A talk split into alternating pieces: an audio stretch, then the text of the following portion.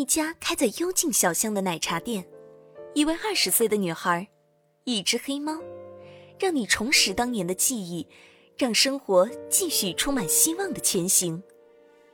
欢迎收听由 Rene 创作的青春文学小说《时光奶茶店》，让生活节奏慢下来，让美好重回身边。第四章，优卡，第一集。天空阴沉，大团的云聚集在天空上方，黑压压一片，让人感觉天都要塌下来了。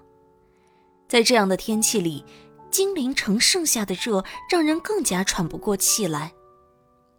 就是在这样的天气里，时光奶茶店迎来了一位外国女孩，金发蓝眼，一袭剪裁得体的紧身迷你裙勾勒出她的好身材。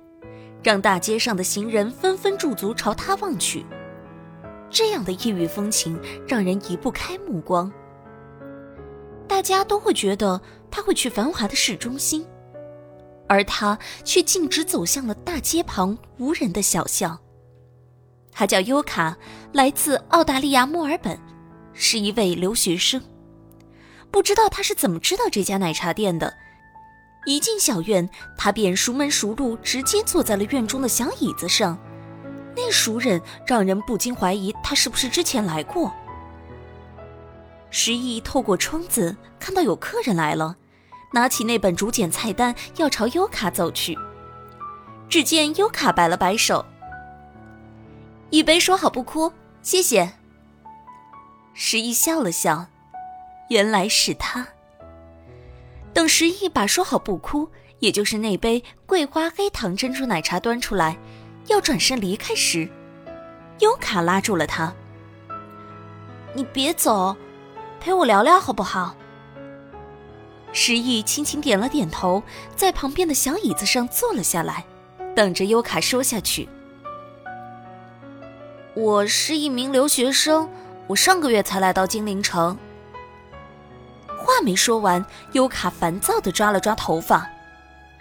哎呀，我最近好烦啊！石毅目光温和的注视着他，等着他继续说下去。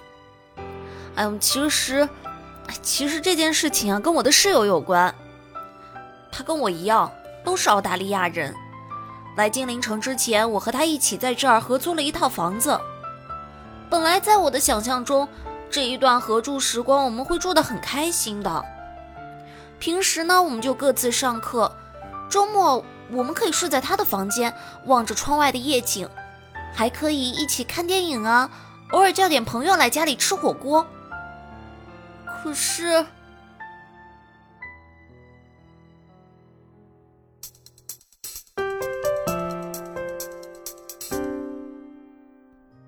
本集时光奶茶店。